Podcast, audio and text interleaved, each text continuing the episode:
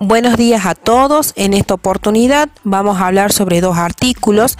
En primer lugar de Tulio Barrios y de Luciana Gareta en cuanto a similitudes y controversia y como así también eh, otras entidades. En cuanto al autor Tulio Barrios, vamos a hablar sobre que el mismo plantea o hace hincapié en lo que es el asesoramiento en educación visto desde una concepción tradicional, en la cual lo va a concebir al asesor como un experto que analiza y que toma decisiones basadas en los conocimientos y experiencias que posee hacia nuevos modelos de asesoramiento, donde el mismo, más que intervenir, lo que busca es trabajar con la comunidad educativa puesto que el mismo debe de apropiarse del sistema y de mantener la distancia crítica que asegure un cierto grado de objetividad. Por otra parte, debe de estar consciente de la acción que está determinada por la cultura, el poder y el cambio de organización y esto se debe a que la escuela se la concibe como una organización educativa, puesto que posee un conjunto de normas sociales, esquemas de pensamientos construidos socialmente y una red de reacciones de poder y que como sistema está en permanente transformación. En síntesis, lo que la autora nos quiere decir es que la construcción de una relación en el proceso de inserción del asesor en el contexto institucional se realiza mediante la definición de la relación del asesor, sus habilidades para establecer los procesos comunicativos fluidos y su capacidad para identificar y trabajar con personas clave en la institución. El asesoramiento será visto como un proceso que tendrá dos vías de entendimiento. Por un lado tenemos la falta de una única definición y por el otro el rompimiento unánime de distintos autores en cuanto a la concepción tradicional del asesor.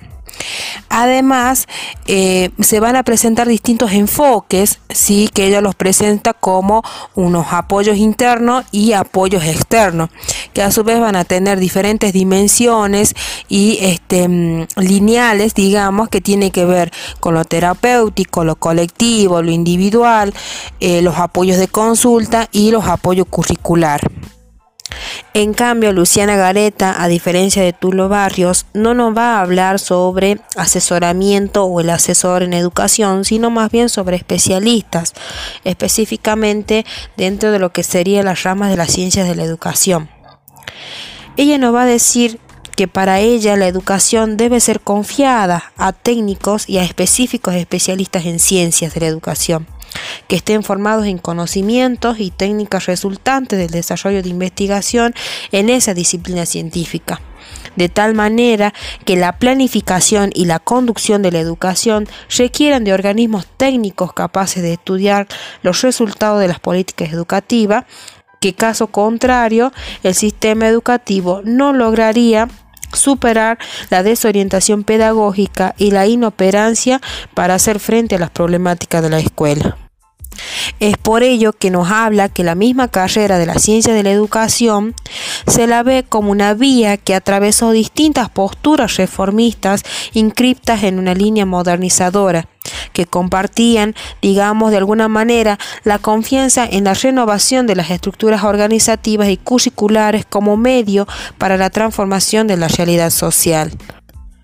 Esas posiciones convivían en tensión con las de otros sectores, en especial militantes, estudiantes y jóvenes graduados, que desde una intervención crítica impugnarían las propuestas modernizadoras,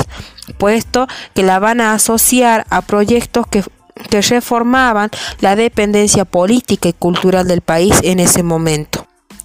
En este sentido, la resistencia a la implementación de la reforma curricular propuesta durante la gestión de Fernández Lamarra en el DC se puede interpretar como una de las primeras expresiones del proceso de radicalización política que posteriormente se desplegaría en una carrera y en la institución universitaria en su conjunto. Es por ello que la observancia de una actitud prudente que evite cejar los sistemas de clasificación que utilizamos para leer esa historia resulta aún más necesaria si se considera que buena parte de los analistas de la historia de las ciencias de la educación somos y a la vez que investigadores actores de las instituciones que estudiamos. El asesoramiento técnico educativo lo podríamos concebir como un proceso de reflexión crítica colaborativa sobre la práctica docente, buscando con ella una práctica con sentido, dicho esto en palabras de Bourdieu. Es además un proceso de acompañamiento, de trabajo en equipo, donde, por ejemplo, ante una necesidad, se tomarán decisiones entre todos los agentes escolares. Se diseñarán planes de acción conjunta con el objetivo de generar una mejora en la calidad educativa. Teniendo en cuenta la investigación sobre eh, los organismos internacionales, podemos decir que estos sirven como mediación mutua para mantener la paz y la seguridad entre las naciones, de tal modo que se van a regir por acuerdos o tratados que mantienen sus propias leyes o principios respetando las normas de cada país. Eh, entre los cuales, bueno, se destacan la UNESCO, el CONICET, la OEI, el Sinteplan, que por ahí son los que, los que más conocemos, ¿no? Que sabemos que son organismos especializados en, de la, en las Naciones Unidas que tienen eh, diferentes objetivos, cada uno posee su, su, diferente objetivo y tiene cada uno su finalidad, ¿no? Y respetando también el, el otro ítems de, la, propuesta en el organigrama del Ministerio de Educación Nacional y Provincial, eh, que también lo hemos trabajado con las compañeras, podemos eh, eh, relacionarlo de algún modo con los autores trabajados dado que en el caso del primer autor, del autor Barrios Bullying, el asesor, acá nosotros lo podemos relacionar con, eh, con el organigrama. ¿Por qué? Porque el, autor nos dice que el asesor es aquel experto que analiza y que toma decisiones basadas en los conocimientos y en la experiencia donde interviene y que va a buscar trabajar con esa comunidad educativa. En tanto y en cuanto eh, debe ser consciente que su acción está determinada por la cultura, por el poder y por el cambio de organización. Esto se debe en gran medida que la escuela como organización educativa posee un conjunto de normas sociales, de esquemas de pensamiento construidos socialmente que está en permanente transformación. De hecho, cada eh, establecimiento educativo cuenta con su propio organigrama, que año a año o de gestión en gestión se va modificando, ¿sí?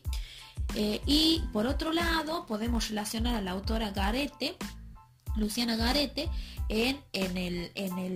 lo que en lo que refiere a organismos eh, internacionales, digamos, porque cuando la autora nos habla específicamente de educación, por ejemplo, nos dice que debe ser confiada en sus aspectos técnicos y específicos a especialistas en ciencias de la educación, los cuales están formados en conocimientos